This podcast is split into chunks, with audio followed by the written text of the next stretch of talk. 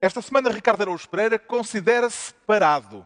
Pedro Mexia declara-se continente e João Miguel Tavares sente-se mosca. Está reunido o Governo de Sombra, estamos no pavilhão Carlos Lopes, no encerramento de mais uma conferência da Fundação Francisco Manuel dos Santos.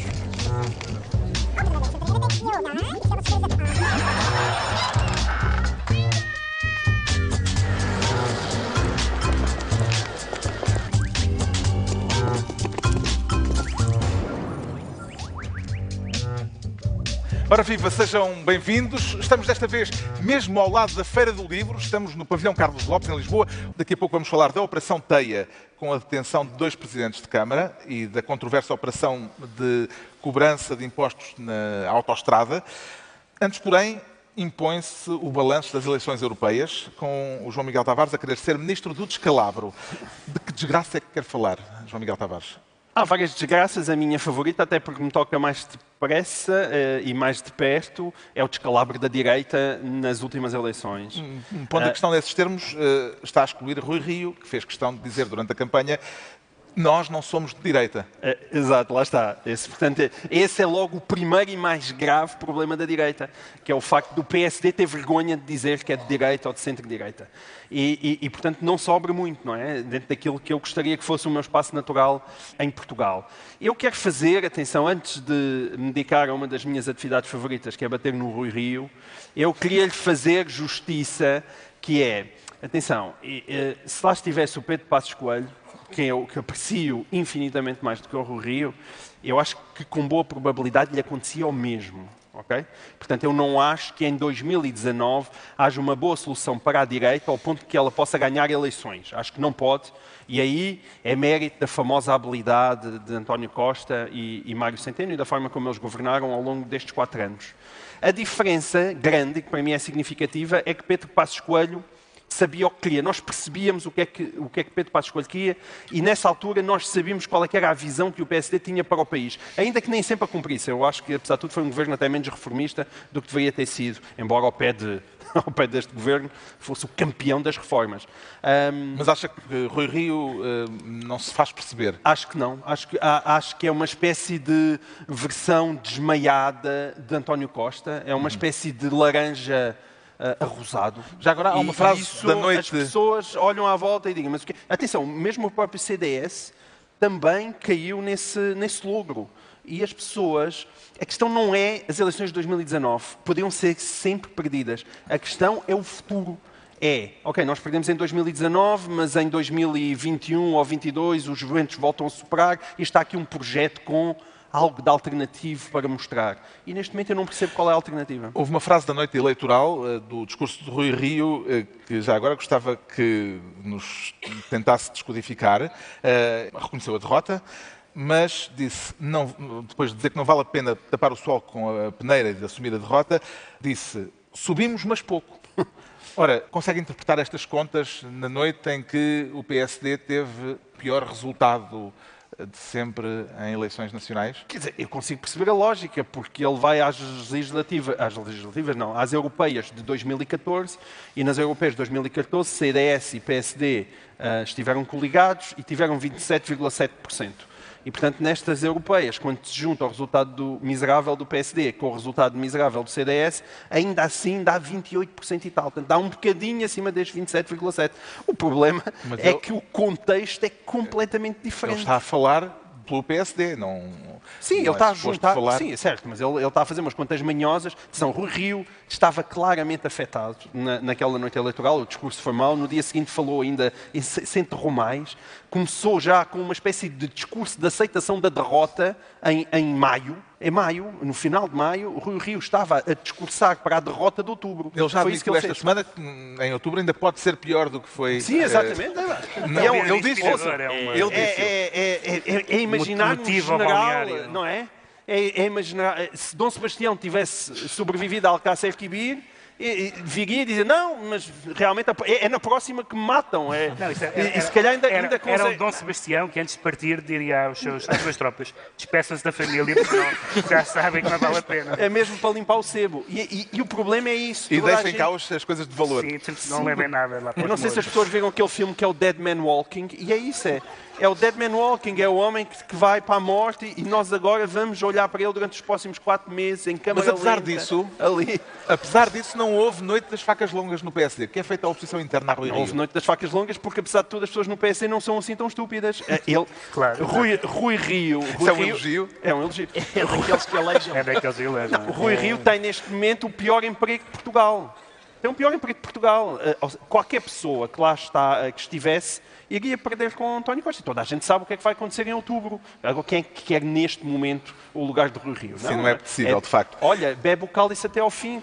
Em que medida é que escrito esta derrota limita as possibilidades de Paulo Rangel, que foi o cabeça de lista, as possibilidades deles de vir, dele vir a ser eh, uma alternativa interna a Rui Rio, eh, se as coisas correrem realmente muito mal em outubro? Bem, ele, ele na, na noite eleitoral, o Rui Rio disse assim: queria deixar aqui uma palavra para o nosso grande eurodeputado, o número 3 da lista. Foi um momento bastante bizarro. Paulo Rangel ficou assim a olhar.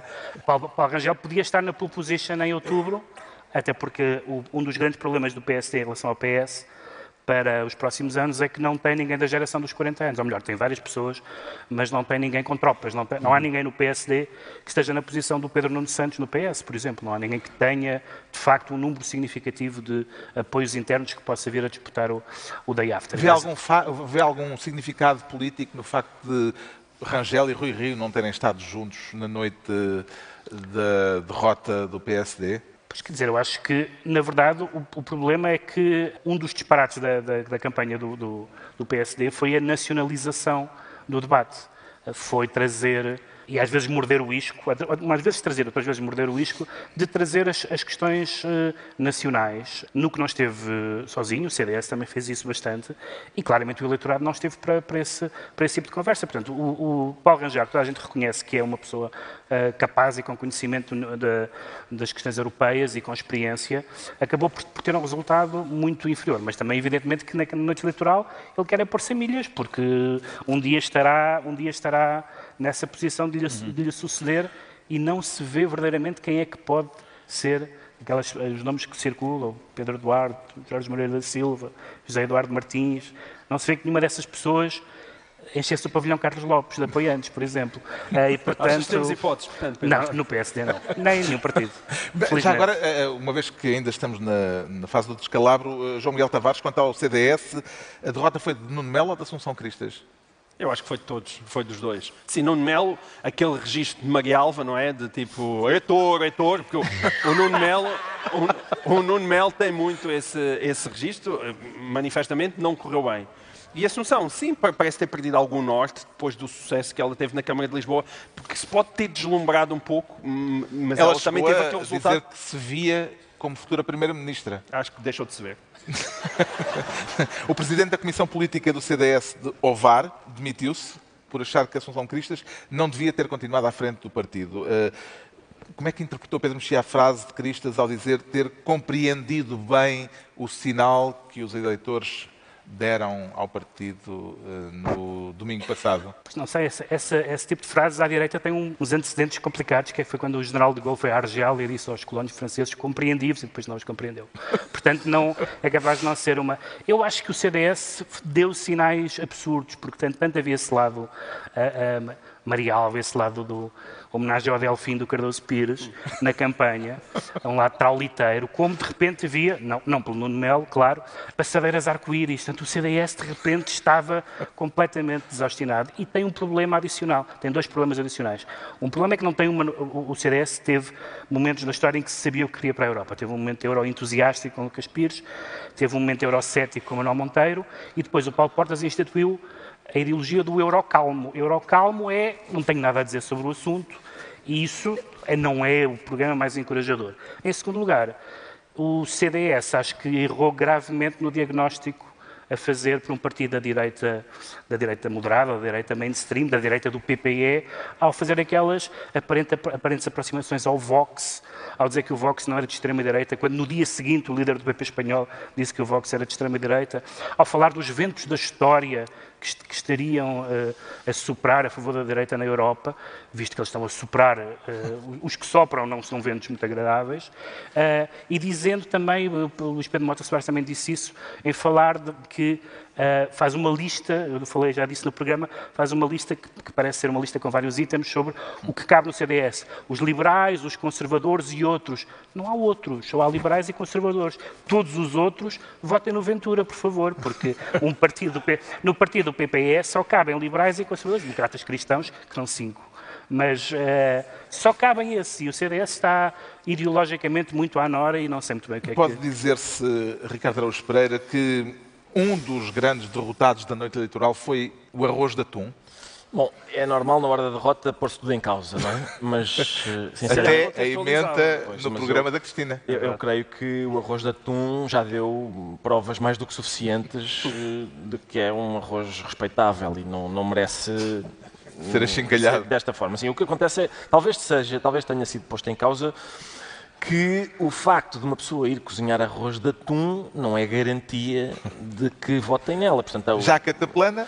Mesmo a cataplana, não é, eu não vejo ninguém. Quer dizer, eu não concebo se a democracia é isso, eu, eu fico um bocado preocupado que alguém esteja em casa a dizer bom refogado, vou votar. não, acho, acho muito. Quer dizer, fico, acho inquietante se isso, se isso for assim. Um, agora, eu acho que o que aconteceu foi, e é, tem sido, tem sido engraçado. Tenho que te apresentar às pessoas que eu conheço que votaram no Bloco por causa dos olhos do Róbulos. para veres o, para veres o, o grau Mas de sofisticação. Já vai, não é? O grau de sofisticação. Disse já vai também, e é verdade. Estão contentes com a escolha que Estamos fizeram. contentes. Estão. Isso é um critério como qualquer outro, mas eram senhoras ou senhores? Eram senhoras. Ah, tá, certo. É só, para ver, é só para saber, só para saber. Podiam ser senhores, perfeitamente ah, senhores. Bom. bom, tem sido engraçado ver as pessoas a às apalpadelas, a tentar perceber, mas, mas porquê? Porquê? Porquê? Porquê é que nos aconteceu isto? Que autocarro foi este que nos passou por cima? Porque, porque isto tem sido, assim que a Gengonça foi constituída, estes partidos que são derrotados agora disseram, oh, isto vai ser a Venezuela, acabou-se, isto vai ser, eh, estamos a caminho da Coreia do Norte. É natural que, não estando nós na Coreia do Norte, quatro anos depois, não é? estamos um bocadinho longe, as pessoas tenham dito, se calhar não foi assim. Portanto, puseram umas expectativas, puseram expectativas talvez muito altas, altas, Sim, muito altas. Nunca se faz isso em Portugal. Mesmo, mesmo eu, eu percebo a tentação, quer dizer, é pá, isto aqui quando corre mal, corre mesmo mal. Mas em Portugal é sempre, convém sempre pôr a fasquia um bocadinho mais baixa. Em princípio vai ser sempre uma coisa mais moderada. E portanto, há pessoas que têm dito, não, o Rio, Rio esteve, esteve mal, Rio perdeu porque foi demasiado brando com o Costa. E há outras pessoas que dizem assim: oh, claro que a Cristas perdeu, ela foi muito dura com o Costa, as pessoas não gostaram de a ver no, no Parlamento muito ríspida com o Freitas Costa. do Amaral disse isso. Ou seja, quem, quem fala bem com o Costa e quem fala mal com o Costa, penalizado nas urnas. Quem é que. É não é... falar com ele, Ora, aí está, o meu ponto é esse. Quem é que foi premiado pelo Costa, pelo, pelo, nas urnas? O PAN, que não disse nada especial. Nunca disse nada. O que é o PAN? Ninguém sabe bem. Ninguém sabe bem.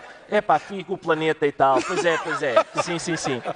Não disseram nada. Vencedores, com certeza. Uh, ainda à direita, apesar da derrota dos maiores partidos da oposição de direita, os novos partidos de direita também não conseguiram um, impor-se com os resultados que obtiveram. Uh, vê futuro para o Basta, o Aliança e o Iniciativa Liberal, João Miguel Tavares? São depois destes resultados? São partidos muito diferentes. Eu apreciei a iniciativa liberal e, e, e, todo aquele entusiasmo que eles colocaram na campanha e o Ricardo Rojas também teve bem nos debates e, e, o Partido Sólido, evidentemente, não conseguiram ainda uma votação muito impressionante, mas pode ser que vão fazendo lentamente o seu caminho e acho que existe um lugar, ainda que não muito frequentado para eles na sociedade portuguesa para a Aliança, francamente, eu acho que Santana Lopes é um ex-bin. Admito que possa ser eleito e tenha uma votação suficiente. Mesmo assim foi para... o primeiro dos não eleitos, o Aliança. Sim, eu percebi isso. E, apesar de tudo, ainda conta alguma coisa a presença dele, mas não conta para as ambições que ele próprio terá para si próprio. E, portanto, se ele acabar com um ou dois deputados, não, não me espantaria muito. O Basta, nós continuamos a ter imensa sorte dos nossos populistas serem péssimos. O Basta e... teve um excelente resultado em Porto Alegre.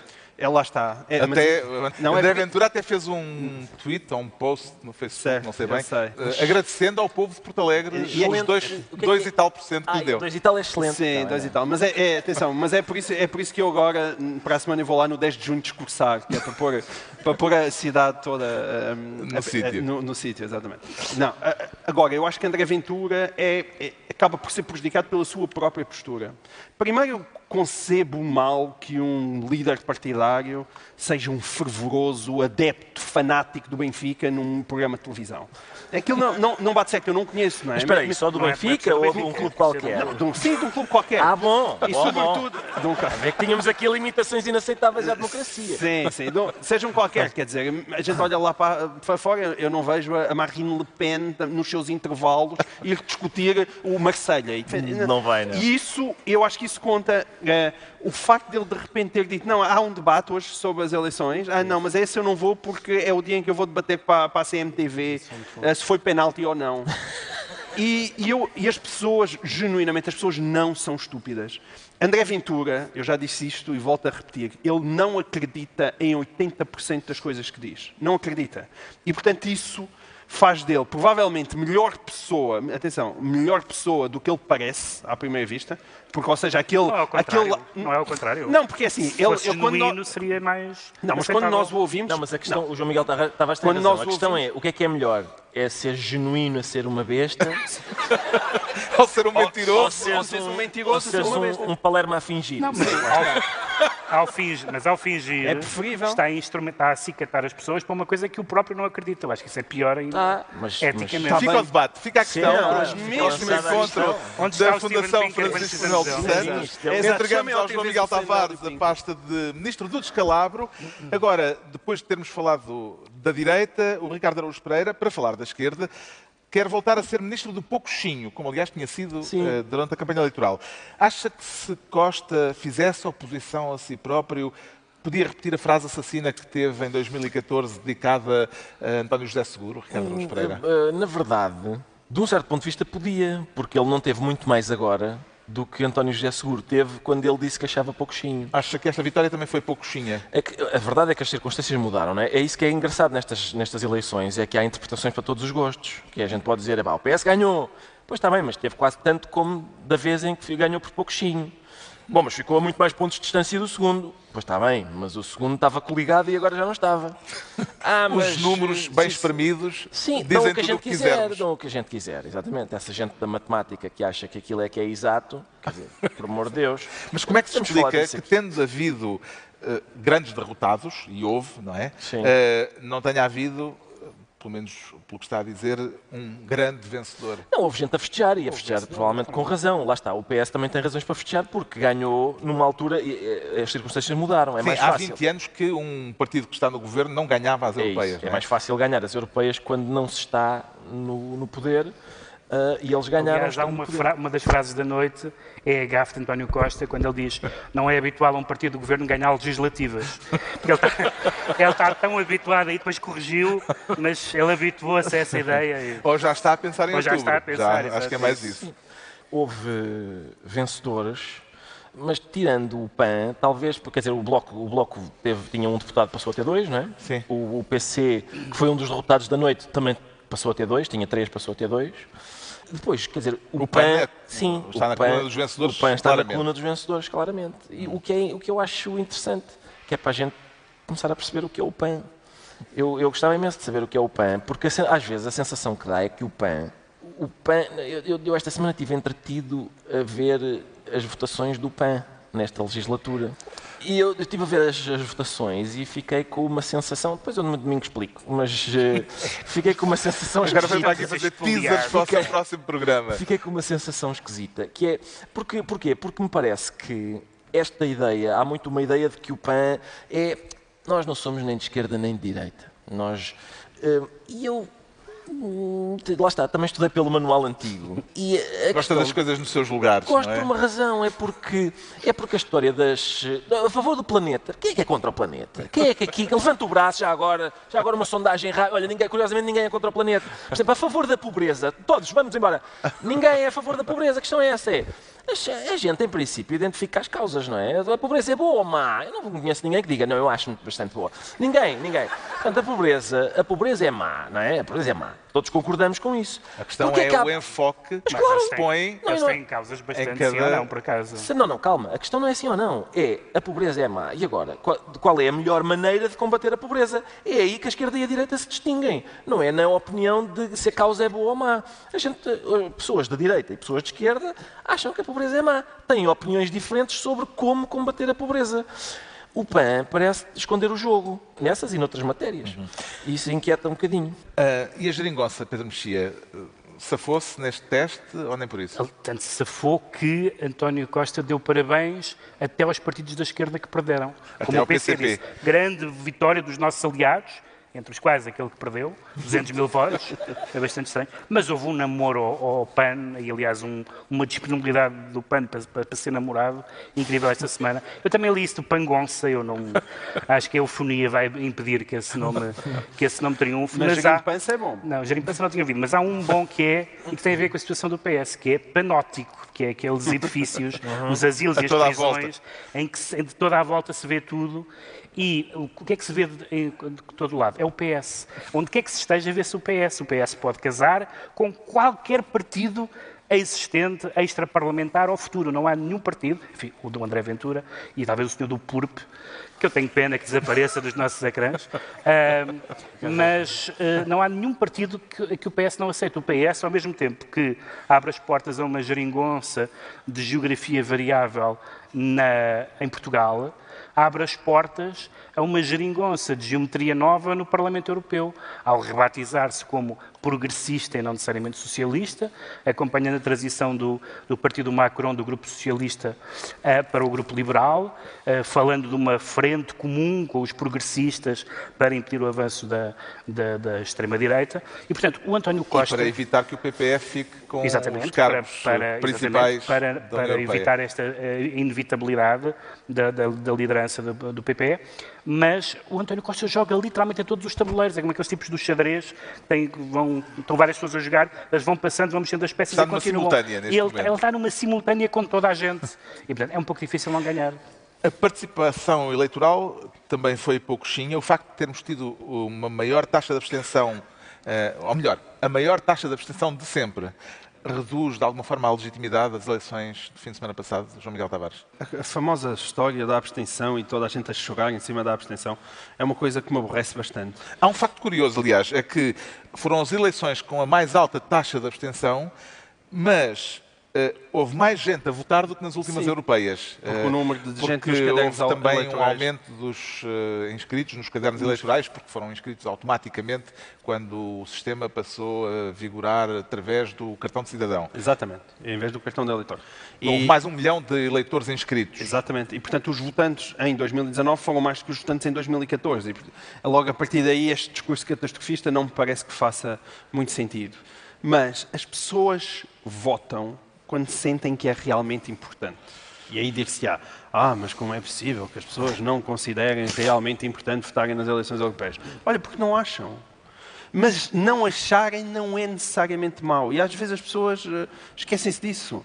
É? Eh, se, se, as pessoas sentirem que estão em crise, há algum perigo nas vidas delas, se o que está a acontecer às, às suas voltas tem um impacto brutal nas suas próprias vidas, eu garanto que elas vão votar. E, bem, portanto, enquanto é um ramo-ramo que sim, ok, a participação na vida democrática devia ser mais intensa. Já sabemos, já sabemos. É, coisa é, signi em debates na televisão. Significa, significa que, apesar de tudo, os portugueses, dentro deste nosso, este deixa andar, aquele, aquilo como o, o Ricardo estava a descrever, não, nem é muito para cima, nem muito para baixo, vamos andando neste ramo-ramo. Não há não nenhum é, drama. Sim, não há nenhum drama, não. Os, imig os imigrantes querem todos ir para a Alemanha, não querem vir para cá. Não. E, e vamos gerindo dia a dia como, puder, como, podemos. O Ricardo Araújo Pereira fica então ministro do poucochinho. Agora é a altura do Pedro Mexia se tornar ministro da extrapolação. E dá para extrapolar, Pedro Mexia? Ou é perigoso? É perigoso porque a questão da, as razões são diferentes. As pessoas votam muito mais livremente no, nas europeias e noutras eleições do que nas legislativas, onde há uma ideia de voto útil, etc. Há a questão da abstenção, mas houve aqui algumas indicações Parece haver unanimidade na percepção de que o PS está uh, com uma vantagem considerável Sim. para as legislativas. Na verdade, há, não sabemos ainda o que vai acontecer, mas já sabemos boa parte do que vai acontecer.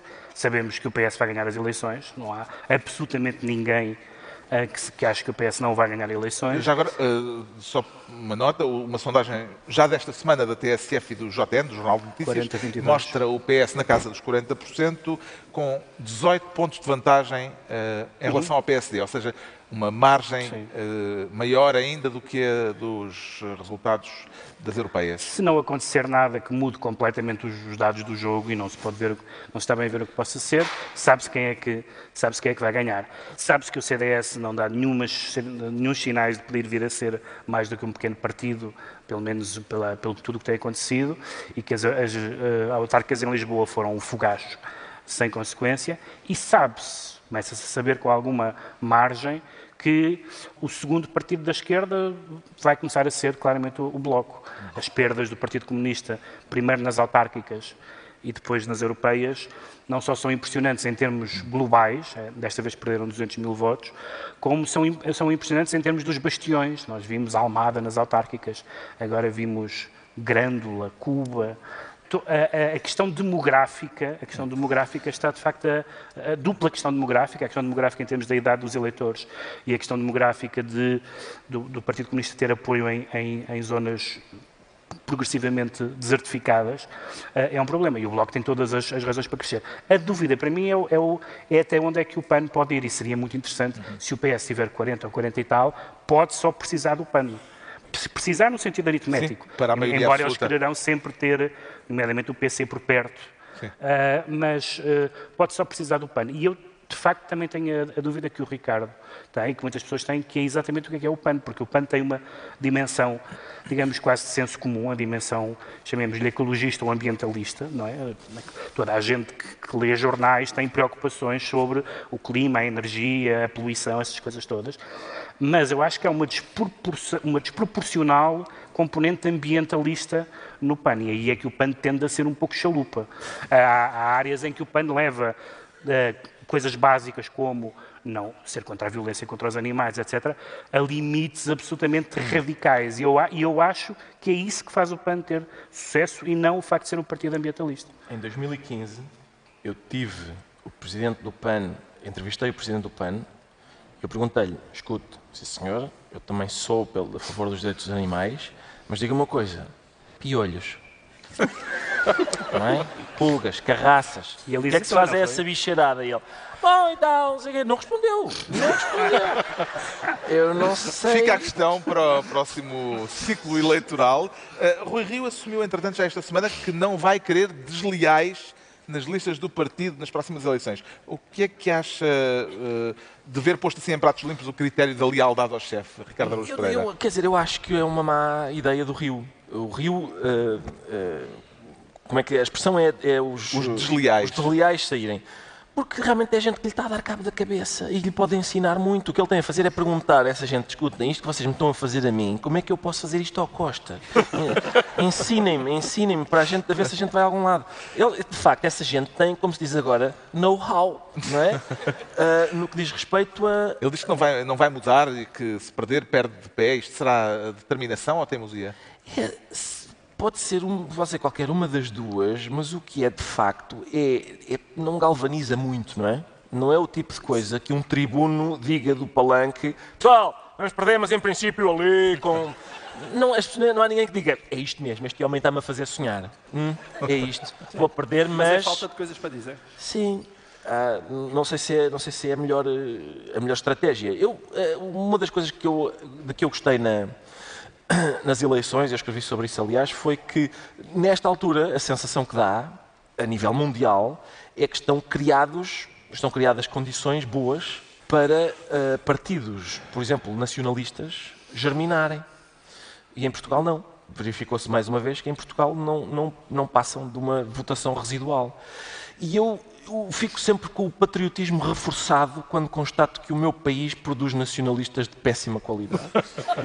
Acho que é das melhores coisas que Portugal tem. Uh, João Miguel Tavares, e para eles deve ser humilhante. Nacionalistas na França ganham as eleições e eles cá não passam, estão ali sempre naquela meia dúzia de votos, uma coisa ridícula. Ou seja, as é pessoas... É mudarem de país? Exatamente, é isso. É. Deve ser muito humilhante haver nacionalistas de outros países que são melhores nacionalistas do que eles, porque eles gabam-se de ser os melhores e há outros melhores lá fora. Eles é que estão com essa. Há um nós somos melhor que os estrangeiros. Um, é, melhor um... que os franceses não és, pá. Já se falou muito do PAN, mas só por uma breve anotação, uh, João Miguel Tavares, depois desta semana termos assistido a um um grau de alarme inusitado no comentário político em relação ao PAN, de Pacheco Pereira a Miguel Sousa Tavares ou a Pedro Marcos Lopes. Justifica-se este, este tom alarmado? Eh, Eu acho que um tom alarmado por parte desses comentadores foi do facto de não terem sido especialmente bons na sua profissão, no sentido em que ninguém viu isto chegar. Ninguém viu isto chegar e as pessoas dizem, oh! E então, de repente, uh, decidiram bater no PAN.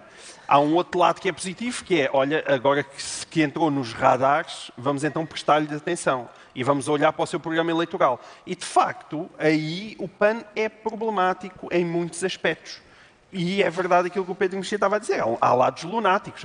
Aquelas coisas de as medicinas alternativas serem introduzidas no Sistema Nacional de Saúde, equiparar. Não, quer dizer, a homeopatia Bem, não pode ser equiparada. de esquerda também há essa linha uh, homeopática. Lá está. Mais, mais razão não dás. uh, uh, agora, vamos ver, a homeopatia não pode ser colocada no mesmo pé da oncologia. Quer dizer, porque este é, é muito perigoso, é o discurso ambientalista ser um discurso anticientífico. Não teme que o acusem de conflito de interesses. Uh, ah, por causa da Teresa, da minha mulher, que trabalhar no, no IPO. Não, exato, exato. O, o, João Miguel Tavares é, é, casado com uma... Com uma médica, exatamente, e que trabalha no IPO. Mas é se isto é tudo igual, eu também vou, vou uh, encho um copo de água e deito para lá dentro de coisas e digo, Teresa, agora hoje vou eu ficar tu cá em casa, não é? E eu levo, eu levo o açúcar e a água e vou tratar dos teus doentes. E, e, e, e depois passa para cá o meu ordenado. Quer dizer, isto não, não pode ser. Okay. Ou seja, o discurso ambientalista, sim, Pá, mas um discurso científico. E as duas coisas, tristemente, não acompanham. Além de nós não falarmos, por acaso, nós não disso, que depois é aquele lado lunático dos provérbios. Ai não, grão a grão enche a galinha ao papo. Não, a galinha está a ser objetificada. Vamos mudar os provérbios. O Pedro Mexia fica assim, ministro da extrapolação. Estão entregues as pastas ministeriais por esta semana, desta vez no pavilhão Carlos Lopes, com a Feira do Livro, mesmo aqui ao lado. Tem algum livro a recomendar, eh, Ricardo Araújo Pereira? Tenho, sim, sim. Tenho. Sempre que o Mário de Carvalho publica um livro, eu recomendo o livro que o Mário de Carvalho Agora publica. são as crónicas que ele publicou. As crónicas no... ao longo de muito tempo. Público sim. e no JL. E que já não publica. Nos anos 80 e 90. Porque alguém, alguém na imprensa está distraído, não é? Só, só por essa razão é que o Mário de Carvalho não tem sempre uma coluna por exemplo, eu adorava que ele tivesse uma como a do Manuel António Pina, outro extraordinário cronista. O livro chama-se Na Barrica das Maçãs. Barrica, o que eu ouvi na Barrica, ouvi das, na Maçãs, barrica das Exatamente. Maçãs. É, uma, é, sobre, é uma, uma, referência àquele episódio do, sim, da Ilha do Tesouro, em que o rapaz fica na, ilha, na, na Barrica das Maçãs a ouvir. Hum as coisas cá fora. Um grande cronista, não como alguns que ganham prémios e tudo. o João Miguel Tavares recomenda o quê? Quer dizer, tanta coisa para recomendar. Oh, o Steven Pinker, que esteve aqui, já falámos dele tantas vezes. A, a Relógio d'Água editou aquela que é a sua obra mais, mais conhecida, que é Os Anjos Bons da Nossa Natureza. Também saiu há pouco tempo o, o livro dele sobre o, o, o, iluminismo. Há um senhor que eu gosto muito e que hoje em dia já é bastante afamado, que é, que é o Jordan Peterson. A Lua de Papel editou 12 Regras Era para a Vida. Um livro, já. Não, é, é só um... Agora vai fazer uma biblioteca Tavares. É, não, é. Ok, peço desculpa. que livro é que gostaria de ajudar a, a tornar um best-seller nesta Feira do Livro? Pedro Mas só um, é? Mas só um e mais, outra e regra, excluindo aqueles em que está envolvido. Ah, sim, sim, sim. É Cuidado. Não, não, não é um, mas são quatro, porque é tudo quatro? mesmo. Quatro? Porque é o volume 1, 2, 3 e 4. Não. Das obras completas da Maria Judite Carvalho porque uma das coisas que, tem, que, tem, que se faz periodicamente em todas as literaturas é, é reavaliar o canon e perceber como é que nós não percebemos que esta pessoa era um dos grandes escritores ou uma das grandes escritoras portuguesas. E a Maria Judite Carvalho é uma das grandes escritoras portuguesas, é uma escritora, digamos assim, implosiva e não explosiva, mas que já saíram quatro volumes da, dos contos, dos romances e, da, e, das crónicas dela e vai ser obra completa na Minotauro. Ficam as sugestões para a Feira do Livro e voltamos ao expediente da semana. Agora, o Ricardo Araújo Pereira sente-se parado. Será acidente ou operação stop, Ricardo Araújo Pereira? Não, é, foi operação. Foi operação. Acha eu, eu... mais temível a polícia de trânsito ou a polícia fiscal? No meu Elas estão caso, misturadas, não é? eu- elas, assim, neste momento, uma vez que há uma, como se diz... Joint venture. Isso. Como é que se diz joint venture em português? No nosso belo Uma idioma. panelinha. É panelinha. É por isso que se diz em francês. Por causa disso, Ou em inglês. João Fontior. Por acaso é engraçado, tu achaste que joint venture é malta a falar francês. Fight divers. É. É o fight divers. Não, não, mas atenção, não estás totalmente desfasado, porque nós, nós somos um país em que nós dizemos, para já, para já, à boleia dos brasileiros, começamos a falar latim à inglesa, que é a palavra Mídia. média, média, a gente dirá, há pessoas que dizem mídia. Não, mídia é como os ingleses dizem uma palavra latina, a gente diz média, pá. E outra é, que é pior ainda, que é quando a gente diz uma palavra inglesa à francesa, falando em português, que é, vou só ali pagar o ticket. Não, não, não. E o- Não. E o Golavrage. Golafrás. O Golavrage também. Bom, não interessa. Qual era a Tá pergunta? Qual era A pergunta Ah, era, um dos casos da semana bófia, não é? foi... Mandou parar.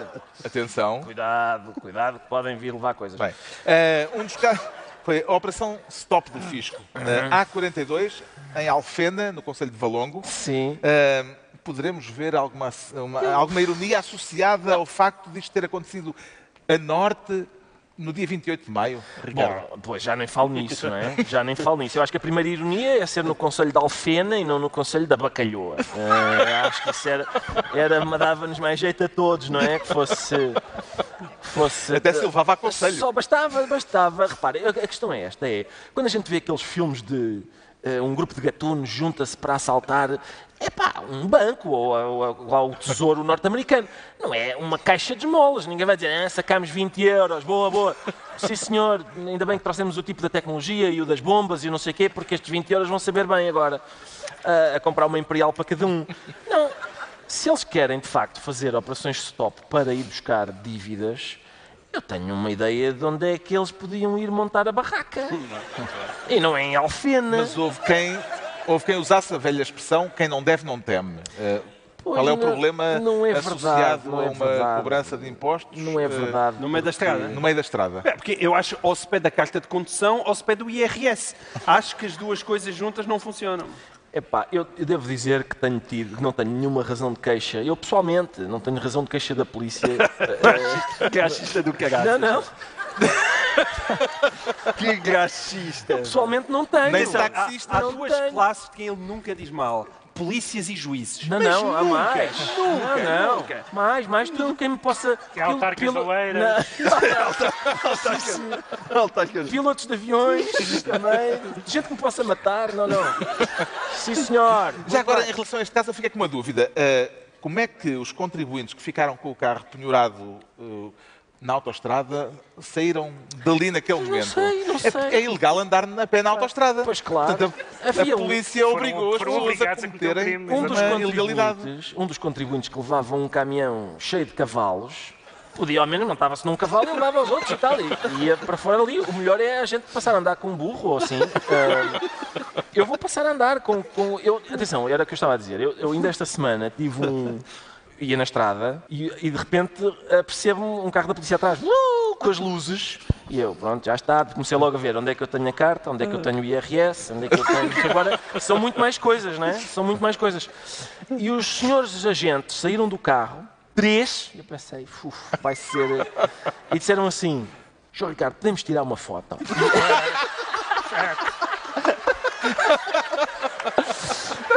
E eu, vamos a isso. Com pirilampo. Não Com pirilampo. Estás a gozar? Sim, sim. Espera aí, de seguida também te pediram para fazeres a continência? Não. Ah, isso falamos- Já não, vamos não. falar disso. Mais Não, daqui a pouco. não antecipes temas, não antecipes temas. Bom, mas o, caso, o facto é que este caso eh, durou apenas uma manhã, porque o Secretário de Estado dos Assuntos Fiscais cancelou de imediato a operação eh, Porque, em impressão logo minha, no próprio dia. ou isto é o método do xerife de Nottingham. Não é, o xerife de Nottingham não, não era isto também? Cobrar impostos a, a transeuntes na, na floresta e tal. Entretanto, demitiu-se o xerife. Não, não foi o xerife de Nottingham, foi o diretor, o diretor de, de Finanças do Porto. O caso parece-lhe encerrado ou parece que ainda há uh, responsabilidades políticas a apurar nesta situação, João Miguel As Tavares? responsabilidades políticas são divididas. Acho que isto ainda vem desde o tempo do, do nosso amigo Sócrates e depois foi Vítor Gaspar. Ah, eu tinha que dizer a palavra. Quem apostou que o João Miguel foi- ia referir o nome de José Sócrates aos 43 minutos, recolha depois o prémio também à saída. E depois foi, É uma foi piada que funciona sempre. Sempre, sempre, sempre. E depois foi o Vítor Gaspar, não é? Foi o Vítor Gaspar que instituiu isto. Mas mesmo Vítor eu acho que aquilo já naquela altura não, era absolutamente inadmissível. Mas estavas aquilo, era a altura da desgraça da- e da troika. Ah, hoje em dia, eh, a autoridade fiscal já tem todos os meios e mais algum de cruzar informação, de nos entalar. Acontece-nos a todos. E, e- e, portanto, isto é claramente uma usurpação de funções. A polícia não serve para aquilo. Um dos aspectos curiosos desta história é o facto de não ter sido a primeira vez que isto aconteceu, agora mesmo, recentemente. Houve outros três ou quatro casos eh, já eh, este ano. Podemos concluir daqui que o único escrutínio eficaz dos serviços públicos é o da comunicação social, Pedro Mexia, porque isto só foi interrompido porque eh, foi notícia.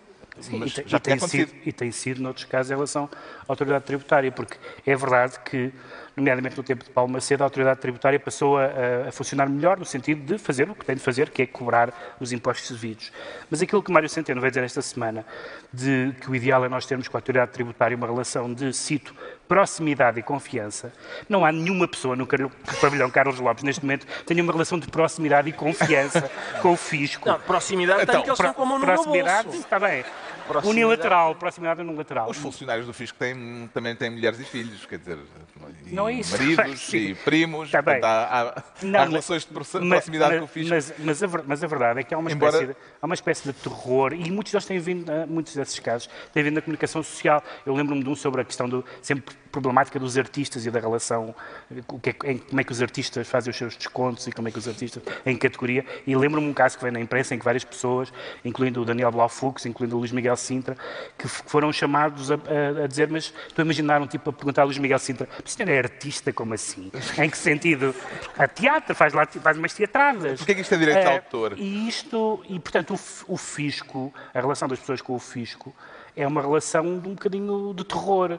E isso é bonito no- no- no- no- nos contos do Robin Hood, mas não tem muita graça na, na- na vida real. Curiosamente, houve um outro caso do mesmo tipo esta semana, depois de ter vindo a público que a autoridade tributária tinha planos para atacar nos casamentos. Eh, o governo, eh, isto veio a público e o governo decidiu cancelar de imediato a operação, já depois de ter cancelado a operação eh, de Alfena. Mas em todas as fases do casamento, ou só no copo d'água, seguiam, seguiam os que o 90 ideal- Atenção, para... atenção. Não. Iam aos casamentos. Espera aí, iam aos casamentos, não sejas simplista. Iam aos casamentos, mas estava dito na notícia que era apenas uma hora antes do copo d'água. Está bem, mas já lá está, já Sim, lá está ou seja, não de incomodava as camarão. pessoas, era Já- só um- O fisco já pode ir sacar a cascata de Era camarão. só uma hora antes do copo d'água. Parece-lhe que os casamentos são Achas que vão... Oh, a sim, cascata seria de um- camarões? Sim. Em uma boa ocasião. É 150 euros ao fisco, dá cá a cascata de camarão. Mas o camarão depois estraga-se, tinha que ser comido na hora Não, mas fiscal. o diretor come na altura, sim, sim. Não se vai desperdiçar nada, não estamos em, em Não tempo de, não- de estragar Vai a comida, secção não é? toda, não é? Sim, Quando é sim. casamentos, a secção toda vai. Claro. Tem sugestões para outros locais de ajuntamento em que possa haver eh, Eu, raids do fisco? Eu gostava em conselhos de administração. Vai reunir o conselho de administração. Antes de mais nada, deixem-me só. Eu acho que aí sim, aí sim, não tem. Não tem eh, não é tanta gente como um casamento, mas em princípio a calhar- quantia é mais elevada. Consegue-se. A não é ser mais que o eficaz. casamento seja na Quinta da Bacalhoa. Exatamente. Se for na Bacalhoa, Não, acho, sim, acho sim, que é sim. admissível. Sim, Bom, é. está esclarecido porque é que o Ricardo Araújo Pereira diz sentir-se separado. Quanto ao João Miguel Tavares, declara-se mosca. Sabe onde é que as, as moscas gostam muito de poisar? eh, João Na Miguel Tavares. sopa, na sopa. Mosca na sopa, um grande Pelo clássico de quer Raul explicar-nos porque é que as moscas gostam da poia, mas não gostam da teia. Não, nada disso. Não percebeste nada da minha metáfora, Carlos Vaz Marques. Não metia poias, pá. Não?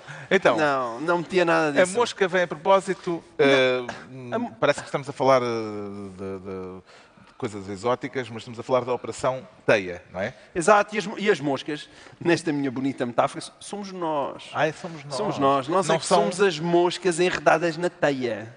Ah, então, mas nós não, estamos enredados na teia. Quem está Não. enredado na teia são os autarcas de Barcelos, de Santo Tirso, Não, mas isto é uma metáfora mesmo sofisticada. Não estava preparado para isso. Não estavas, não é? Não, isto, não, isto é feira do livro e tal, achei que devia trazer metáforas sofisticadas. Não, as moscas somos nós, não, na verdade nós estamos todos enredados na teia, embora nos queiram convencer que não. Atenção, isto é o 15 caso envolvendo suspeitas de corrupção que aconteceram este ano. É, acho que mesmo a criatividade daquelas pessoas que dão nome a estas operações, teia e depois há a éter, e já começa a faltar imaginação por serem tantas. E o facto de serem tantas eh, tem duas consequências. Uma é que as pessoas às vezes já recebem isto com relativa indiferença. E se formos para a rua perguntar o que é que é esta coisa da Operação Teia, as pessoas sabem tanto como os nomes dos eurodeputados. Agora, e, e, mas a outra então vamos coisa... explicar rapidamente. Uh, foram detidos dois uh, presidentes de Câmara, uh, o de Santício de Barcelos e também Exatamente. o presidente do IPO do Porto e uma empresária por acaso, e mais uma, uh, a mulher de um deles. Mulher, é? do, uh, mulher de um deles que tem aquilo que hoje em dia é, é, é, a moda século XXI dos alegados esquemas de corrupção. Que tem é, ajustes diretos. não, é agências de comunicação. Ah, uma o que agência é que tu de comunicação? Ah, ele faz uma agência de comunicação. E o que é que ele faz? Ah, ele olha pela minha comunicação. Aquilo, a comunicação pode ser tudo e, e nada, não é? Aliás, eu trabalho no setor e, portanto, sei mais. uh, Sabes bem a aldrabice. Sei bem a aldrabice que isto é. E, portanto, olha agora, toma lá aqui 360 mil euros em ajustes diretos. O que é que ela fez? Pois é, apoio na comunicação. Há um facto curioso, engraçado, é que no site da senhora ela diz lá quais são os filmes e os livros preferidos dela, e o livro preferido dela é uh, o processo do o Kafka. O processo do Kafka, lá está. É e, e ela é sabe o que está a falar, deve, deve, ter estudado antes de aplicar a metodologia. E o que se passa aqui é que estas pessoas não são simplesmente autárquicas, são pessoas muito poderosas do PS, Pronto, no o Norte. facto de serem ambos autarcas do PS parece-lhe relevante nesta história? Parece-me relevante por causa da quantidade. Eu não, eu não acho que as pessoas, eu não acho que as pessoas do PS sejam necessariamente mais ou menos corruptas que as pessoas do PSD. Hein? O qual é que é o problema? O problema é que estão lá há mais tempo. E nos últimos anos têm estado mais tempo no poder. Além de, claro, há uma, uma boa escola daquele senhor que eu já citei ao minuto 43 e que não quero uh, citar novamente.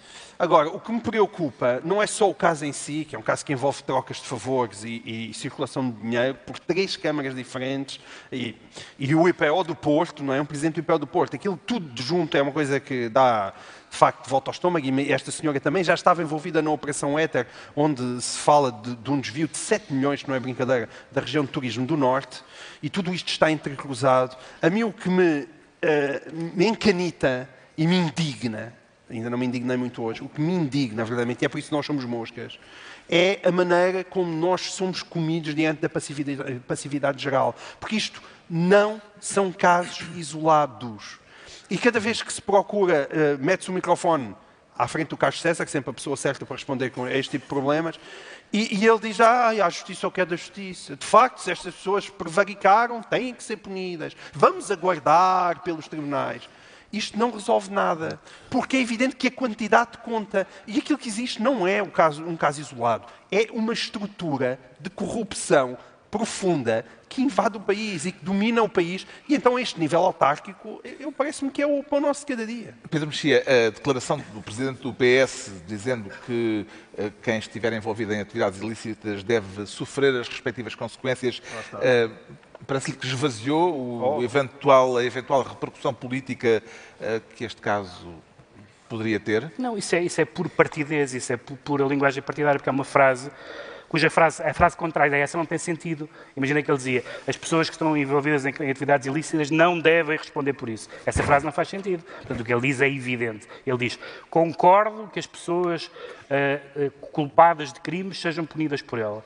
Qual, qual, é o sentido útil dessa frase? Mas poderia dizer outra coisa? Não, não, não podia dizer outra coisa, mas podia fazer não podia dizer outra coisa, mas podia fazer outra coisa. Na verdade, não tem havido, em primeiro lugar, não tem havido nenhuma eh, nenhuma uh, esboço de uh, banho de ética na questão autárquica por nenhum dos partidos. Não há nenhum partido que não uh, faça verdadeiramente um bloqueio à volta do seu, dos seus autarcas. Nenhum, nenhum. Até o Bloco, quando só tinha um. Uh, os partidos defendem os seus autarcas até ao fim, quando há boas razões para crer que, em alguns dos casos, deviam ser desautorizados pelos próprios partidos. Essa é a primeira questão. A segunda questão é que nós estamos a ver, e isso é bom, é bom, quer dizer, uma vez que existe, é bom que chegue à justiça, estamos a ver muitos casos ainda muito problemáticos de corrupção uh, ao, ao, nível do poder local e vamos aparentemente avançar alegremente para a regionalização, onde, onde estas questões se vão multiplicar. E, portanto, acho, acho que seria bom, antes de dar esse passo, que pelos vistos vai ser dado em breve, pensar pelo menos como evitar que a regionalização não seja em, em pior o que já acontece no período local. Viu alguma originalidade no que veio a público a respeito deste caso ou é apenas mais um Ricardo Araújo Pereira? Uh, talvez haja uma originalidade que é o, já o, este alegado caso. Alegado não caso? É, não, o caso existe. É um alegado, é, eu digo alegado. É um caso judicial? Está... Não, não, não. Uh, Também aqui é, é, melhor, é melhor, é melhor, era o que faltava ser eu, depois no fim disto tudo vou eu parar à cadeia sozinho. Não, é? não, não, não, obrigado. Agradeço o convite, mas não vou. Uh, o alegado caso, o que é que se passa neste alegado caso que é alegadamente diferente do que alegadamente costuma acontecer? Uh, acontece que em, em, outros casos de, de alegada corrupção, normalmente é, a gente, quando a instituição, por exemplo, ah, este tipo, olha, sacou 200 mil euros à União Europeia. E a gente diz, também, os burocratas da União Europeia, não, é bem feita, também dá para aí dinheiro dar com pau e tal. É, chateia, não é? Chateia, mas a gente diz, não, pronto, olha, é como aquele malandro que sacou uma carteira de um rico, pronto, acabou-se. Esta alegada gente sacou alegadamente ao IPO. O IPO já é preciso um tipo especial de alegado bandido, não é? É um tipo para. Quem é que consegue estar em e casa. Não é a primeira vez. E não é a primeira vez, sim. A desfrutar de alegada massa que ele alegadamente defanou ao alegado IPO. É, pá, é, eu não sei, mesmo para um bandido, acho que é uma coisa reles. Já sabemos porque é que o João Miguel Tavares se diz mosca. Agora vamos tentar rapidamente perceber porque é que o Pedro Mexia diz sentir-se continente. É um adepto da continência, Pedro Mexia? Whatever works, isso cada um sabe de si.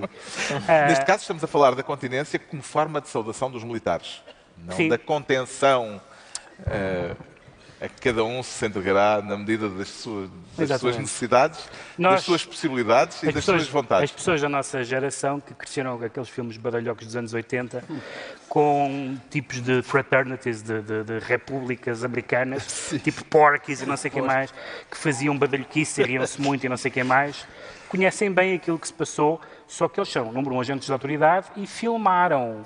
E filmaram. Passou sem lolé. Passou sem lolé. É um, será normal um militar pedir a um civil que bata a pala? Não, é, quer dizer, eu... eu se pede o IRS também já pede tudo, não é? Devo, devo, dizer que eu, que eu vi uma... que eu, que eu fui ler o decreto-lei da, da, da continência. É verdade, há um decreto-lei de 1980. Tem 55 páginas em A4. É o decreto-lei 331-80 e eu percebi que há aqui uma relação qualquer entre a continência e a sexualidade, porque há aqui uma passagem, permitam-me, já que estamos na Feira do Livro, há aqui uma passagem que é por Marquês de Sade, é o artigo 2.1. A continência do militar desarmado é feito de cabeça levantada, dirigindo natural e francamente a cara para quem a recebe. Com um gesto vivo, eleva-se a mão direita no prolongamento do antebraço, com os dedos é estendidos e unidos, de modo a que a última falange do indicador vá ficar a tocar no sobrolho direito, ao ponto correspondente da cobertura da cabeça, com a palma um pouco inclinada para baixo e o braço sensivelmente horizontal ao alinhamento dos ombros. É muito uh, Rest my case. Isto é o decreto-lei é da continência. Também é verdade que ainda ninguém percebeu porque é que nós estamos a falar disto, a não ser que tenha acompanhado o caso. Que não é? tenham estado cá, né? O Pedro Mexia esta semana até teve um olé, não é? Tive olé, mas não... não... Não teve em primeira não, mão... Não, uh... com nenhuma de, não, não tive contato com nenhuma das uh, profissões em causa. não. Portanto, isto vem a propósito de uma história rocambolesca. Uh, quer Sim. contar os detalhes uh, não, são, rápidos? São, os, os, quatro, são quatro, eles eram quatro, não é? Não, dois, dois, creio que eram só dois. Da, que iam na, que iam dois na, militares da GNR carro, no carro uh, da patrulha. E vem uma senhora que está no seu posto de trabalho, à beira da estrada. Entre e, as árvores. E decidem com, com megafone pedir que ela faça continência. Eles começam de longe a dizer, sentido, sentido. Coisa que, atenção, eu não fui à tropa, mas eu acho que é, primeiro, firme e depois sentido. Esta é a ordem, não é? Está mal feito. Alguém te aplaudiu ali. É, é algo militar, provavelmente é isto, não? Meu general. Será isto? Acho que é. É, tipo, uh, é isto. A falange estava no sítio certo. Estava, sim, senhor. Não chegou, olha, puxou o sobrolho e está ligeiramente inclinada para baixo. A falange não estava. Firme. Sentido? Assim é que era. Primeiro firme. É? Mas há uma, há uma coisa... Foram os próprios militares da GNR que filmaram e divulgaram filmaram, sim. este vídeo senhora, muito engraçado. Está ah, tudo bem com o trabalho? E a senhora, coitada, está bem... Sim, senhor, sim, senhor. E pronto, assim se passa uma tarde. Mas o, mas o que é engraçado é que tem havido alguns casos, nomeadamente de vez em quando aparece nos Estados Unidos e tal, de, de tipos que são apanhados porque fizeram assaltos a bancos, não sei mais, e depois como é que eles foram apanhados? Ah, porque foram filmados. Quem é que filmou? Foram os próprios. E quem é que pôs online? Foram os próprios. Então, tá bem. Os dois militares foram, entretanto, transferidos já, portanto, pelo menos ali não podem pedir que lhes batam a pala. Uh, e, e, e, foi instaurado um Toda a gente, é, é processo disciplinar. Eu tinha dito, eu nos bastidores disse, vou dizer uma coisa, e eles disseram, é pá, se calhar é melhor não. Toda a gente está a pensar, toda a gente está a pensar. Que entre as coisas, eu vou verbalizar, está bem? Vou fazer a vontade a todos. E vou, entre as coisas que os militares podiam pedir à senhora para bater, a pala é das melhores. É das, é das melhores. É inadmissível na mesma, mas é das melhores.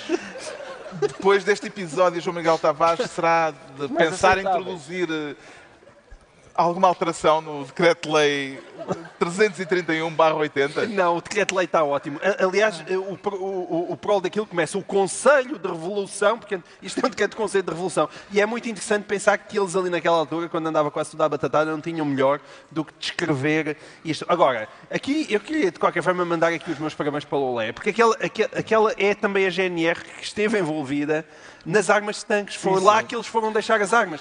E, e assim, e agora nós percebemos porquê, não é? Aquilo, andam entretidos. Andam entretidos com coisas. E, e, é injusto, porque aquilo deve ser a GNR mais divertida do país. Epá, um, um abraço para Lolé. Eu tenho pena que o, eu vi o filme, pronto, a senhora, o filme é isso que a gente escreveu, pronto, é tal, sentido, senhor, como é que é, o trabalho ao bem, a senhora lá a fazer continência, muito chateada e tal. Eu gostava que aquilo tivesse acabado de dizer assim. A senhora dizia, pronto, os senhores são militares, eu já fiz a continência, que é uma coisa do vosso trabalho, agora os senhores vêm para aqui e fazem uma coisa do meu.